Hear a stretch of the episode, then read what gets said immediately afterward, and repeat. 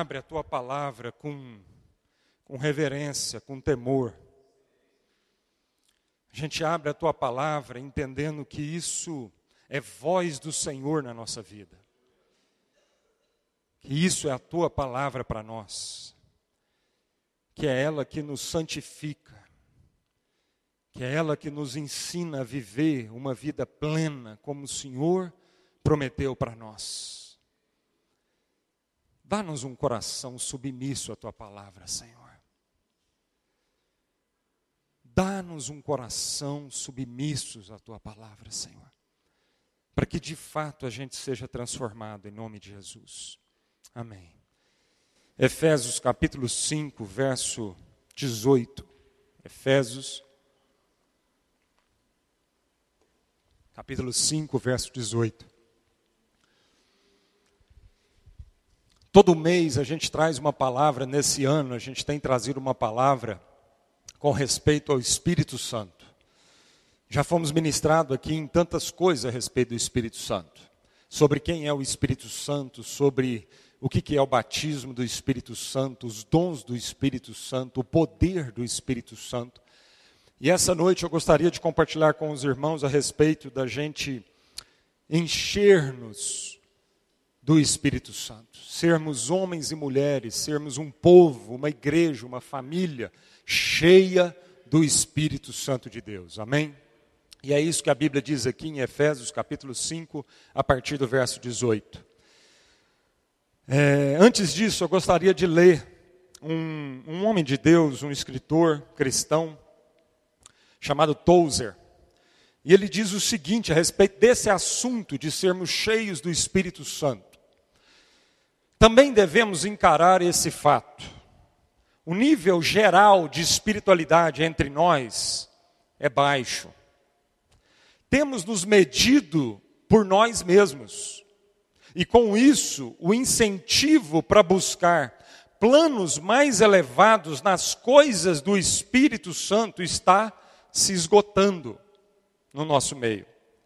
Temos imitado o mundo temos buscado a aceitação popular, inventando deleites para substituir a alegria do Senhor e produzindo um poder barato e sintético para tomar o lugar do poder do Espírito Santo. Nós não produzimos a presença do Espírito Santo.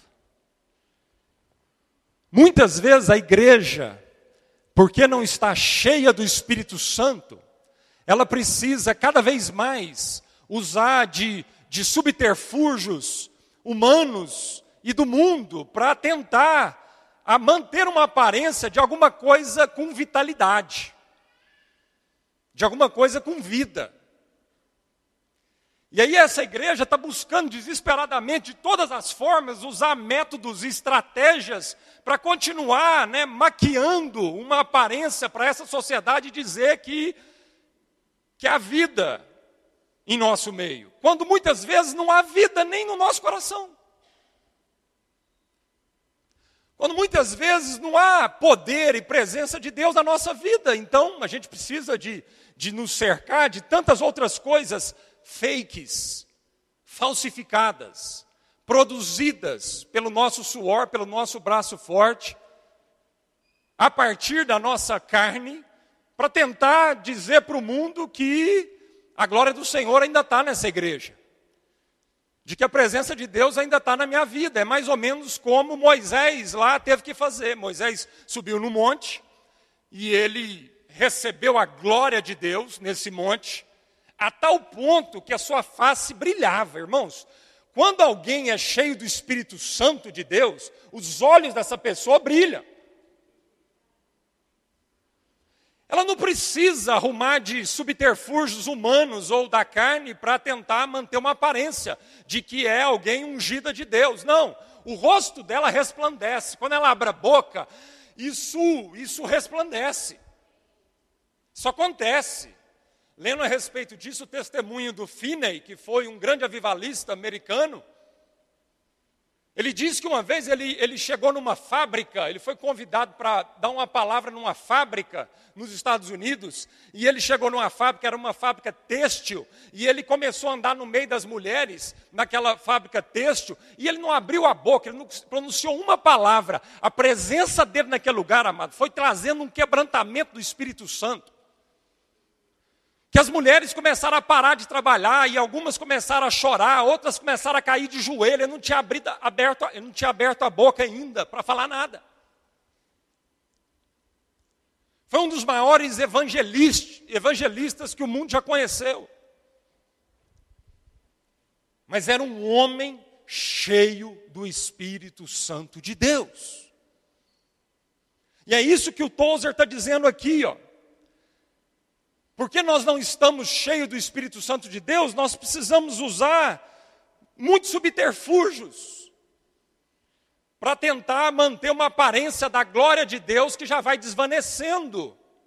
E a Bíblia diz então que Moisés, quando ele teve aquele encontro com a presença gloriosa de Deus, o rosto dele brilhava, mas depois, quando ele desceu daquele monte, ele tinha que usar um véu, ele tinha que cobrir a sua face porque a glória de Deus ia se acabando na vida dele e ele não queria que as pessoas percebessem aquilo. Então, Paulo, escrevendo aos Coríntios, ele fala sobre isso. Ele fala que hoje nós não precisamos mais usar um véu, porque nós temos o Espírito Santo dentro do nosso coração. E essa glória não precisa mais ir desvanecendo. Pelo contrário, ela pode ir aumentando de glória em glória. Porque isso é uma promessa de Deus sobre a nossa vida. Mas muitas vezes a igreja está como Moisés no Antigo Testamento, se vestindo de tantos panos e de tantos subterfúgios, porque já não tem mais glória de Deus para mostrar. Já não tem mais presença de Deus que cura, que salva, que faz feliz, que transforma corações. E aí essa igreja está então usando véus cada vez mais sofisticados, na tentativa então de não transparecer a falta do Espírito Santo. Porque ninguém compra a presença do Espírito Santo, irmãos. Ninguém compra a presença do Espírito Santo. Ou você é de Deus e tem uma vida em Deus, ou o Espírito Santo vai se desvanecendo da sua vida. Não tem jeito de enganar o Espírito Santo com paninhos. Não tem jeito de enganar o Espírito Santo com gritinhos. Não tem jeito de enganar o Espírito Santo com pulinhos. Não tem jeito de enganar o Espírito Santo com uma voz impostada e uma oração eloquente. Não tem jeito. Ou você vive na presença de Deus, ou você é uma vida que está constantemente buscando por santidade e confessando os seus pecados e se humilhando debaixo da poderosa mão de Deus, ou não tem presença de Deus na sua vida. E nós não estamos falando aqui de salvação, nós não estamos falando aqui de conversão.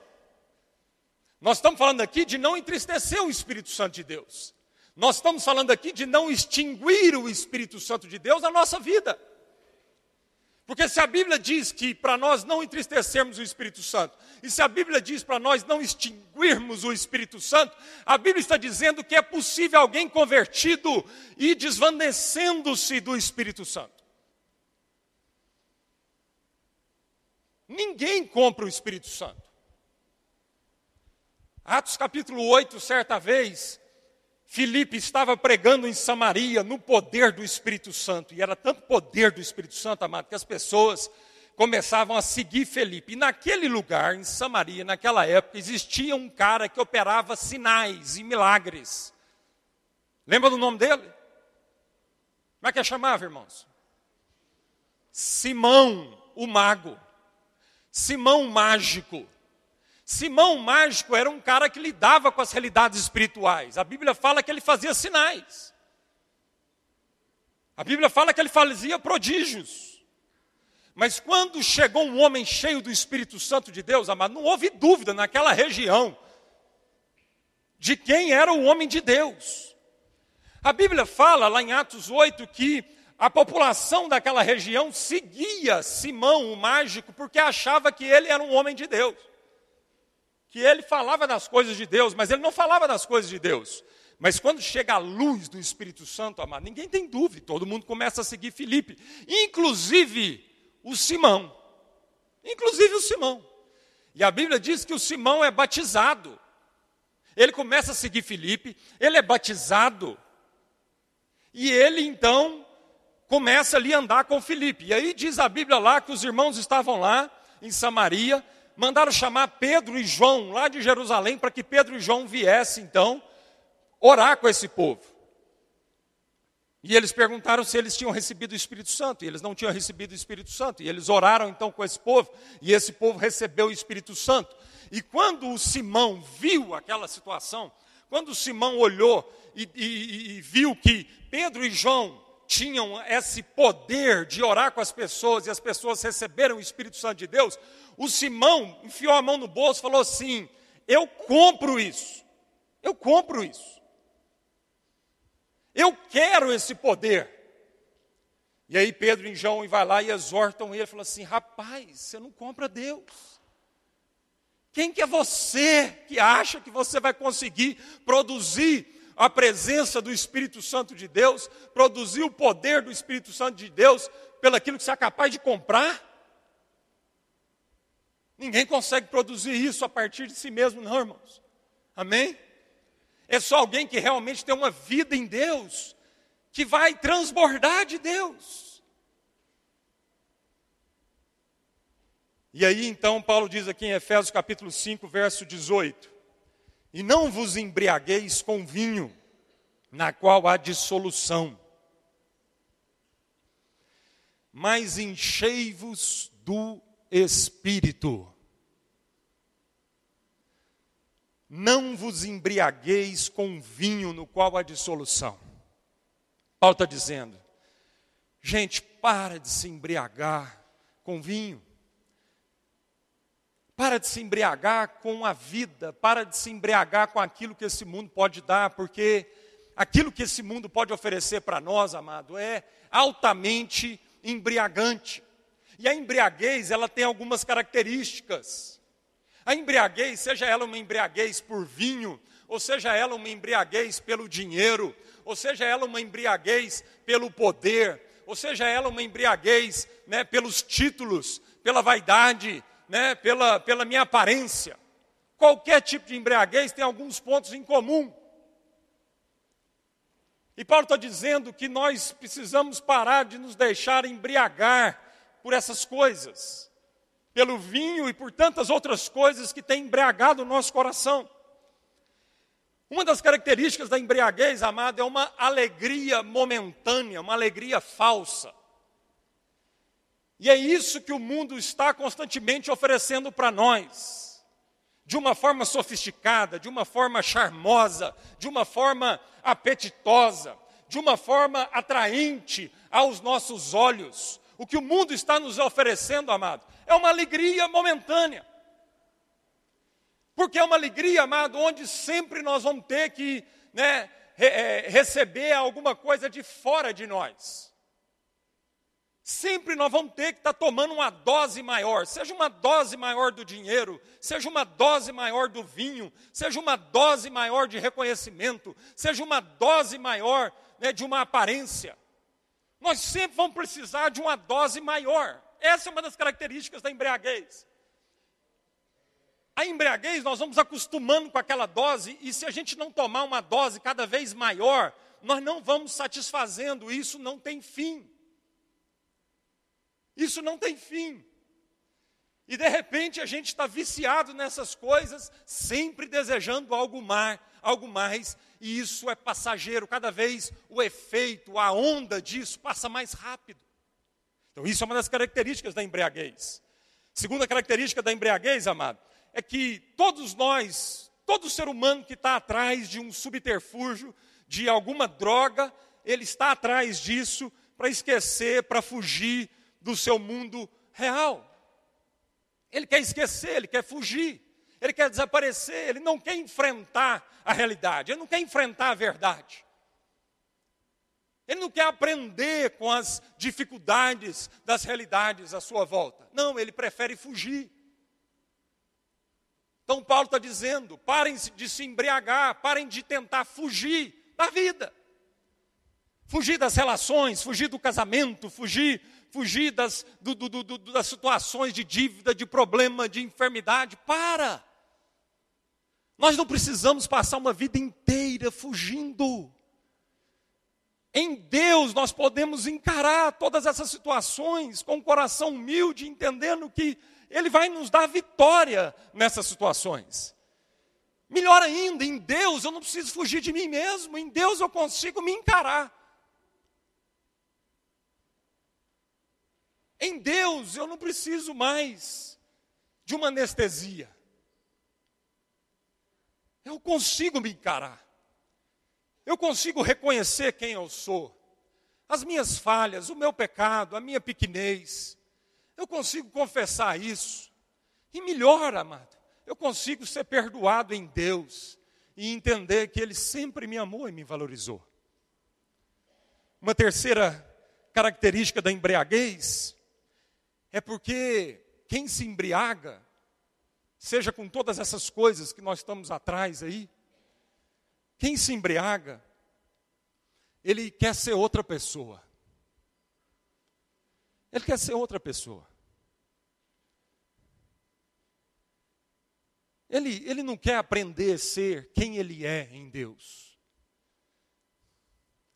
Ele não quer segurar na mão de Deus e, e aprender e deixar Deus conduzi-lo por um processo de maturidade, de transformação, de aperfeiçoamento. Não. Ele não está satisfeito com quem ele é, ele não está satisfeito com a família que ele tem, ele não está satisfeito com o dom que ele tem, e ele começa a brigar com todo mundo, porque ele queria ser alguém que ele não é. Oh, meu irmão, minha irmã. Nós acabamos de ver o testemunho aqui do Benjamin, um menino que nasceu e nunca teve na história toda da humanidade, não teve ninguém parecido com o Benjamin, porque Deus criou o Benjamin de uma forma única para ele ser tudo aquilo que Deus sonhou que ele seria. E ele vai começar a jornadazinha da vida dele e ele vai descobrindo isso. A cada momento ele vai descobrindo isso em Deus. Mas quando a gente não entende isso, que nós podemos ser quem nós somos em Deus, e como nós podemos ir descobrindo o verdadeiro Marcos que eu sou em Deus, a gente vai viciando em tantas outras coisas, amado, para fugir dessa situação. Amém? Então Paulo está dizendo: olha, não se embriaguem, não viva uma vida de embriaguez, não viva uma vida procurando esses prazeres apenas momentâneos, não viva uma vida fugindo de todas as situações e de você mesmo, não viva uma vida tentando negar aquilo que é a obra de Deus para a sua vida. Não se embriaguem com outras coisas, mas sejam cheios do Espírito Santo de Deus. Amém, amado? Essa é a expressão que a Bíblia está dizendo. Se a Bíblia está dizendo para nós que nós precisamos encher-nos do Espírito Santo de Deus, é que é possível viver vazio do Espírito Santo de Deus. E nós temos que ir enchendo. A palavra de Deus diz, usa essa expressão na vida de algumas pessoas. Você não precisa abrir lá eu vou, eu vou pontuar aqui algumas pessoas, Atos 4,31. Tendo eles orado, tremeu o lugar onde estavam reunidos e todos ficaram cheios do Espírito Santo e com intrepidez anunciavam a palavra de Deus. Nós estamos falando aqui, amado, de homens e mulheres que já eram convertidos a Jesus Cristo mas que, mesmo convertidos a Jesus Cristo, precisavam ser cheios do Espírito Santo de Deus, para a obra que Deus tinha na vida deles e através deles. Então, diante das ameaças, diante do aperto, diante dos desafios, eles fizeram uma coisa: eles reuniram a comunidade cristã, eles reuniram a igreja.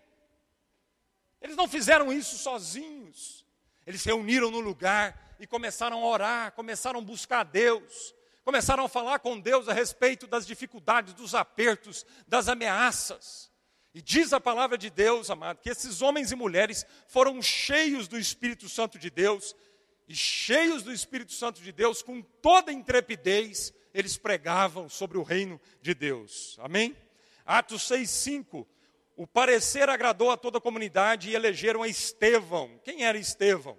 Um homem cheio de fé e do Espírito Santo.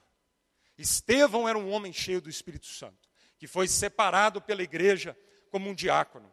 E Atos 9,17, Saulo, irmão, o Senhor me enviou a saber o próprio Jesus que te apareceu no caminho por onde vinhas, para que recuperes a vista e fiques cheio do Espírito Santo de Deus. Ananias foi lá. Paulo tinha encontrado com Jesus, três dias cegos. Ananias foi lá naquele lugar e foi dar esse recado para Paulo: Eu estou aqui para que não apenas você volte a enxergar, mas para que você seja um homem cheio do Espírito Santo de Deus. E todos esses homens mudaram a história, transtornaram Jerusalém, viraram esses lugares de perna para o ar. Isso é o testemunho a respeito desses homens. Não passaram despercebidos, porque eram homens e mulheres cheias do Espírito Santo de Deus. Então é possível ser cheio do Espírito Santo de Deus. Não só possível, como é isso que nós precisamos almejar e buscar. De todo o nosso coração. Como uma corça que busca pelas águas como uma corça que busca numa terra seca e cansada, que busca por, por água, por refrigério. Nós precisamos ter sede da presença de Deus e do Espírito Santo de Deus. Amém, amada? É isso que a palavra de Deus nos ensina. O profeta Jeremias diz: Buscar-me-eis e me achareis quando me buscardes de todo o vosso coração. Então não é só possível ser um homem e uma mulher cheia do Espírito Santo de Deus, como a própria palavra de Deus nos instrui que nós precisamos nos encher do Espírito Santo de Deus. Um outro autor, Francis Chan, diz assim: o Espírito Santo é um elemento, é uma pessoa absolutamente vital para a nossa atual situação. É claro que ele é sempre vital, mas talvez de maneira ainda mais especial hoje em dia. Afinal de contas, se o Espírito Santo age, nada pode impedi-lo. Se ele não age, não conseguiremos produzir frutos genuínos. Não importa quanto esforço façamos ou quanto dinheiro gastemos, a igreja se torna irrelevante quando ela não passa de uma simples criação humana. Não temos condições de ser tudo que fomos criados para ser quando tudo em nossa vida e em nossas igre igrejas se explicam sem a obra e a presença do Espírito Santo de Deus. Quando tudo que a gente faz na vida, amado, se explica sem o Espírito Santo de Deus, está tudo errado. Porque nós não fomos chamados para viver uma vida, amado, que se explique com as nossas razões e os nossos pontos de vistas. Quando nós vivemos uma vida cotidiana e diária, e as coisas fogem da explicação natural, quando não há explicação natural, e nós identificamos que isso é pelo Espírito Santo de Deus, aí sim, amado, nós somos uma igreja poderosa que caminha caminho mais altos. E esses frutos permanecerão. Amém, irmãos? Nós precisamos desesperadamente do Espírito Santo de Deus. Sem o Espírito Santo de Deus, você não vai conseguir ser pai. Sem o Espírito Santo de Deus, você não vai conseguir ser uma mãe que você pode ser. Sem um enchimento do Espírito Santo de Deus, nós não vamos conseguir ser profissionais como nós podemos ser. Nós não vamos ser essa igreja que transtorna uma cidade, no bom sentido. Nós vamos ser um povo que constantemente vamos precisar estar usando subterfúgios e, e, eventos, e mais eventos, e agenda, e mais agenda, e marketing, e propaganda, e todo o demais, para tentar manter um véu.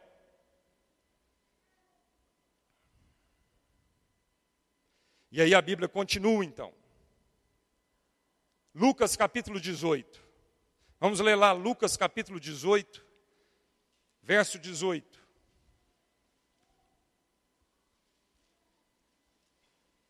Lucas 18, 18.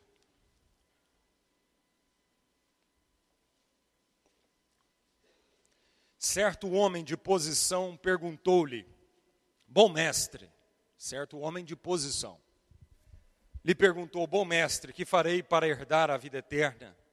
Respondeu-lhe Jesus: Por que me chamas bom? Ninguém é bom, senão um que é Deus. Sabes os mandamentos: Não adulterarás, não matarás, não furtarás, não dirás falso testemunho, honra teu pai e tua mãe. Replicou ele: tudo isso tenho observado desde a minha juventude. Ouvindo-o Jesus, então disse-lhe: Uma coisa ainda te falta. Vende tudo o que tens, dá aos pobres, e terá um tesouro nos céus. Depois vem e segue-me. Mas ouvindo ele essas palavras, ficou muito triste, porque ele era riquíssimo. E Jesus, vendo-o assim triste, disse: Quão dificilmente entrarão no reino de Deus os que têm riquezas? Porque é mais fácil passar um camelo pelo fundo de uma agulha do que entrar um rico no reino de Deus. E os que ouviram disseram: Sendo assim, quem pode ser salvo? Mas ele respondeu: Os impossíveis dos homens são possíveis para Deus. E disse Pedro: Eis que nós deixamos nossa casa e te seguimos. Respondeu-lhe Jesus: Em verdade vos digo que ninguém há que tenha deixado essa casa ou mulher, ou irmãos, ou pais, ou filhos, por causa do reino de Deus, que não receba no presente muitas vezes mais e no mundo por vir a vida eterna. Sabe por que está faltando, irmãos, a abundância de Deus na nossa vida? Abundância de direção, de milagres, de paz, de alegria, de sentido de vida, de propósito abundância de desafios, abundância de uma vida emocionante, abundância de afetação. Sabe por que está faltando isso, amado? Sabe por quê? A nossa vida está aquela coisa chué, pacata, aquele negócio, aquela mesmice, aquela rotina entediante, aquela coisa sem brilho nos olhos, aquela coisa simplesmente esperando a, a a morte chegar. Espera aí que o celular caiu aqui. O bolso está furado. Sabe por quê, irmãos? Sabe por quê? Porque nós não vamos até o fim com Deus. Nós não vamos até o fim. Não nós sempre chegamos num limite. Nós sempre apresentamos um limite para Deus. Nós queremos Jesus, nós cumprimos os mandamentos, como aquele jovem rico, mas sempre nós estamos esbarrando um limite. O limite de entregar tudo, o limite de converter 100% o limite de ser radical na sua vida com Deus, o limite de entender que não tem vida fora de Jesus. Nós estamos sempre apresentando limites para Deus. Nós queremos uma vida mais ou menos. Nós queremos um Deus que nos abençoe, que nos ajude, que nos guie, que ajude a gente a conquistar algumas coisas na vida. Mas pelo amor de Deus, o que Jesus estava ensinando para esse jovem rico é que tem muito mais de Deus. Tem muito mais. E nós precisamos mergulhar nisso de cabeça. Nós precisamos desatar a última amarra nossa. Nós precisamos desatar isso, irmãos.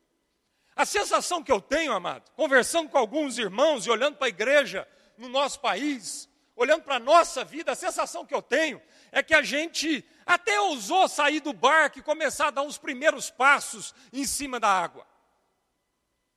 Mas nós estamos sempre medindo a distância com o barco. Vocês estão me entendendo o que eu estou querendo dizer? Nós temos Jesus na nossa frente, ele nos faz um convite para viver uma vida totalmente transformada, uma vida sobrenatural, uma vida no poder do Espírito Santo de Deus. Nós seguimos a Jesus, ousamos sair do barco, começamos a dar os primeiros passos, mas tem um limite invisível nisso, amado.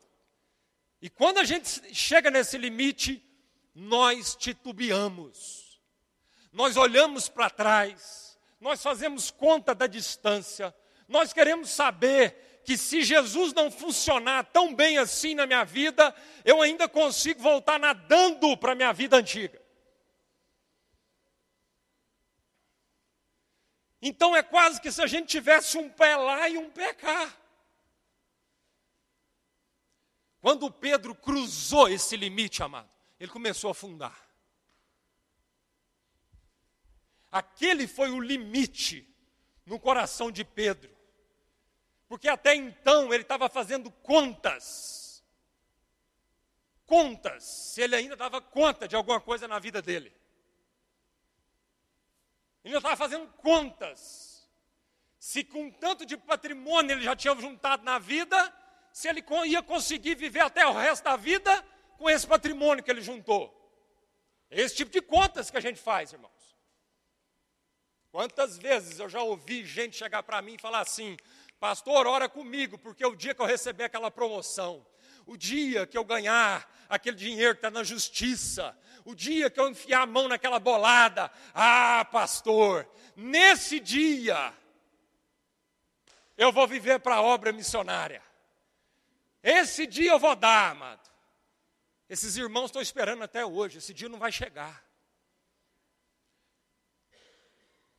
Porque se nós não entendermos o valor de Jesus na nossa vida, amado, e que é Ele que sustenta a nossa vida, amado, nenhum valor que a gente conseguir juntar na vida vai ser suficiente para te dar essa segurança e essa paz. Esse dia não vai chegar nunca. Nunca. Porque nós sempre vamos achar que nós precisamos de mais garantias, de mais dinheiro, de mais título, de mais saúde. Então nós precisamos cruzar essa fronteira, a fronteira que se cruza pela fé. Porque tem dois tipos de crente, amado.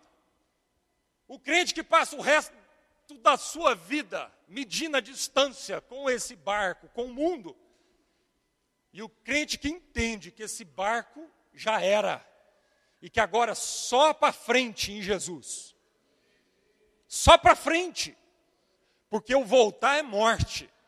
O retroceder é morte. E Pedro, Pedro então cruza esse limite. E a fé dele dá uma fraquejada, tanto dá uma fraquejada que aquele é o momento limite. Que ele começa a afundar. Mas é nesse momento, irmãos. É nesse momento que a gente experimenta o poder da graça de Deus. Nós nunca vamos experimentar aqui que é graça de Deus de uma forma abundante, plena. Se a gente não cruzar essa fronteira, irmão. Porque eu vou te falar, amado.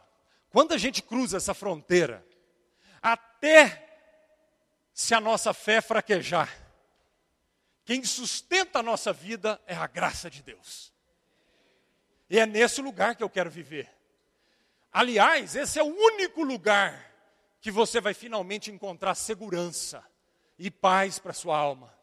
Porque nesse lugar, amado, não é barco, não é onda, não é tempestade, não é nada disso que vai ditar como você vai viver, mas é o amor de Deus que vai ditar como que você vai viver, mesmo numa situação adversa de ventos e tempestades.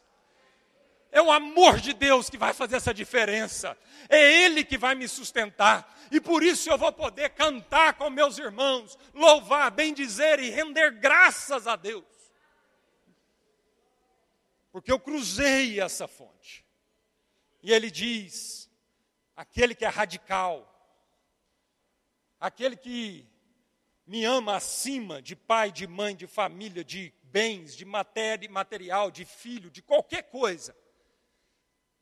Esse que entende o valor de Cristo na sua vida, diz a palavra de Deus, que ele vai receber no presente muitas vezes mais, e no mundo por vir, eternidade. Isso é ser rico. Sabe o que é ser rico? É viver cruzando esse limite, viver pela graça infinita de Deus, um amor ilimitado de Deus. Aquele pobre rico, aquilo não era um jovem rico, aquilo era um pobre rico. Aquele pobre rico que só tinha patrimônio na sua vida e nada mais, não entendeu o que era isso. Mas esses discípulos, esses discípulos, que ousaram largar tudo para trás para seguir Jesus, esses homens receberam. Morrendo crucificado, morrendo de cabeça para baixo, morrendo como mártires, experimentaram a glória de Deus. Estevão viu os céus abertos. Estevão morrendo apedrejado, de joelho no chão, olha para o céu e vê os céus abertos. Amém, irmãos? Essa é a vida abundante de Deus para nós. E nós só vamos ser cheios do Espírito Santo se a gente cruzar essa fronteira. Nós só vamos viver cheios do Espírito Santo se nós finalmente cruzarmos essa fronteira em nome de Jesus. E o que, que é um homem cheio do Espírito Santo, amado? Um homem cheio do Espírito Santo é Jesus, é Cristo. Tem gente que acha assim, não, Jesus fazia tudo o que ele fazia, porque ele era Deus. Não, irmãos, ele era Deus. Mas Jesus, enquanto homem, fazia tudo o que ele fazia, sabe por quê? porque ele era um homem completamente cheio do Espírito Santo. Pensa aí tudo que Jesus operou. Tudo de sabedoria, de ensino, de cura, de milagres, de perspectiva de vida, tudo que ele viveu, de confronto com as autoridades. Pensou tudo aí? É assim que um homem ou mulher cheia do Espírito Santo de Deus vive. Então ele é o nosso exemplo como homem. Como um homem, ele é o nosso exemplo. Um homem cheio de Espírito Santo, amado, é um homem que é completamente dirigido pelo Espírito da verdade. Ele, por sua vez, se afastou uma pequena distância e de joelhos orava, dizendo: Pai, se queres, passa de mim este cálice, contudo não se faça a minha vontade, sim a tua vontade. Isso é um homem cheio do Espírito Santo. Um homem cheio do Espírito Santo, amado, ora. Ora até ele suar sangue. Um homem cheio do Espírito Santo, amado, se coloca de joelhos na presença de Deus e diz para Deus: Deus, esse momento, Pai, esse é um momento de muita agonia. Mas não seja feita a minha vontade, seja feita a tua vontade. Um homem cheio do Espírito Santo é aquele que não está esfregando na cara de Deus o que ele não fez de acordo com a minha vontade, mas é um homem ou mulher que consegue ouvir a vontade de Deus. E que é totalmente dirigido pelo Espírito Santo da verdade. Amém, irmãos? Um homem cheio do Espírito Santo é um homem que resiste à tentação obedecendo a palavra de Deus. Jesus, cheio do Espírito Santo, voltou do Jordão e foi guiado pelo mesmo Espírito no deserto durante 40 dias, sendo tentado pelo diabo. E ele resistiu ao diabo. Resistiu ao diabo porque ele se submeteu à palavra de Deus. Então, um homem cheio do Espírito Santo, uma mulher cheia do Espírito Santo, é um homem uma mulher que consegue resistir às tentações, porque eles obedecem o que a palavra de Deus diz. Um homem cheio do Espírito Santo é um homem que percebe o que não é óbvio e, portanto, não age pelo que é aparente. Percebendo Jesus que desejavam interrogá-lo, perguntou-lhes: Indagais entre vós a respeito disto que vos disse? Um pouco e não me vereis, e outra vez um pouco e me vereis. Um homem e uma mulher cheia do Espírito Santo percebe o que naturalmente não se percebe. Jesus, percebendo o que eles estavam cochichando e os rumores que eles estavam conversando, foi lá e interpôs com uma resposta diante disso. Característica de um homem ou mulher do Espírito Santo, amado, é gente que não caminha pelo óbvio. É gente que não caminha pelas coisas que se discernem naturalmente, mas é gente que consegue discernir as coisas espiritualmente. Um homem ou mulher cheia do Espírito Santo, amado, ela consegue ler os olhos das pessoas. E ela não é enganada, ela não vive em confusão, porque ela não é cega, ela enxerga. Ela não é cega, ela não apenas enxerga as coisas materiais e visíveis, mas ela consegue enxergar o que está por trás disso. E, finalmente, um homem que é cheio do Espírito Santo de Deus é um homem que ama até o fim. Talvez ele seja o maior sinal de quem é cheio do Espírito Santo de Deus. Contudo, Jesus dizia: Pai, perdoa-lhes, porque eles não sabem o que fazem. Pai, perdoa-lhes, porque eles não sabem o que fazem. Um homem ou mulher cheio do Espírito Santo ama até o fim ama até a morte, perdoa até o fim. Talvez ele seja o maior sinal visível de alguém que é cheio do Espírito Santo. Sinais e maravilhas faz parte de alguém que é cheio do Espírito Santo. Mas deixa eu te falar uma coisa. Os demônios fazem sinais e maravilhas. Você não precisa ser cheio do Espírito Santo para operar sinais e maravilhas. E tem gente achando que a maior expressão de espiritualidade é alguém que faz um sinal, uma maravilha, um prodígio. O Simão, o mago, fazia sinais e prodígios. No entanto, não tinha o Espírito Santo de Deus. Sabe qual é a maior marca de quem tem o Espírito Santo de Deus, irmãos? É quem finalmente entende que a vida é para amar. É aquele que ama. E se ama espera, se ama, suporta, se ama, é paciente, se ama, não busca os seus próprios interesses, se ama, caminha uma segunda milha, se ama, é humilhado, quantas vezes for. Essa semana eu estava conversando com um irmão, vivendo uma crise, talvez ele até esteja aqui, vivendo uma crise profunda no coração, uma crise com, com os relacionamentos, com uma pessoa específica. E ele me fez uma pergunta: até quando? Até quando? Não é uma tolice. Até quando insistir? Até quando, mais uma vez, perdoar de novo, apanhar de novo? Até quando não é ser tolo? E eu fiz uma outra pergunta para ele. As suas orações, você ainda está pensando em você. Porque nas suas orações, a sua pergunta não diz respeito à pessoa que está morrendo. A sua oração, você ainda está preocupado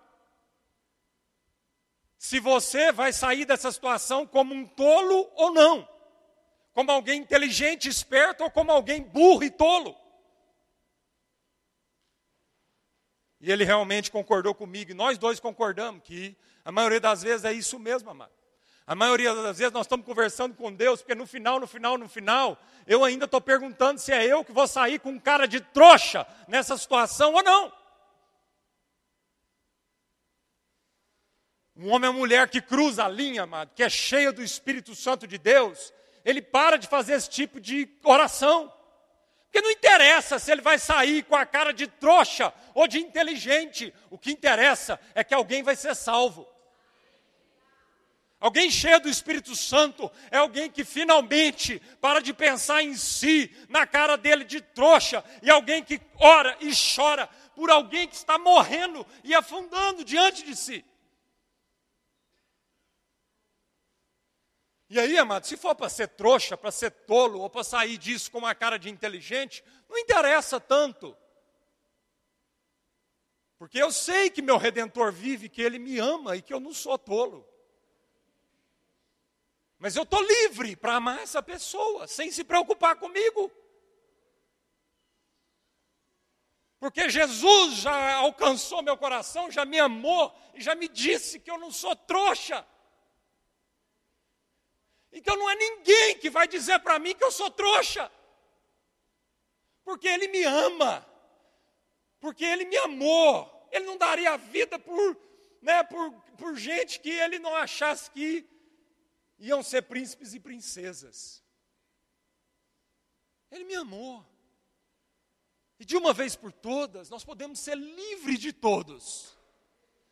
E só sendo livre de todos, é que eu vou conseguir finalmente servir a todos e amar a todos.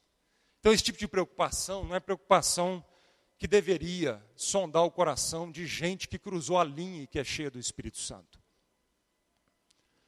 Porque gente que é cheia do Espírito Santo sabe o seu valor.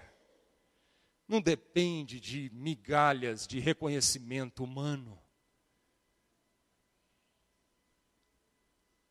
Gente que é cheia do Espírito Santo tem satisfação nele. É gente bem resolvida. É gente bem amada. É gente valorizada. Porque só Deus, meu irmão, minha irmã, pode te valorizar do jeito que você precisa ser valorizado.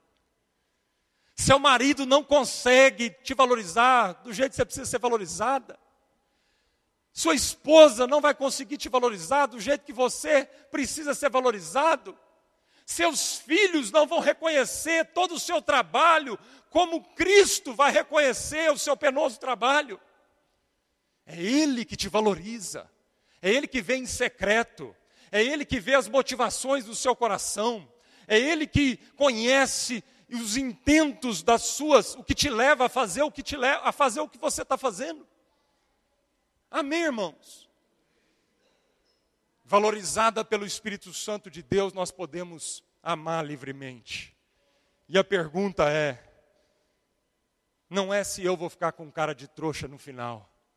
A pergunta é: Deus, salva essa pessoa, salva dela mesma, salva do inferno, liberte essa pessoa, que ela conhece o teu amor através da minha vida. Feche seus olhos.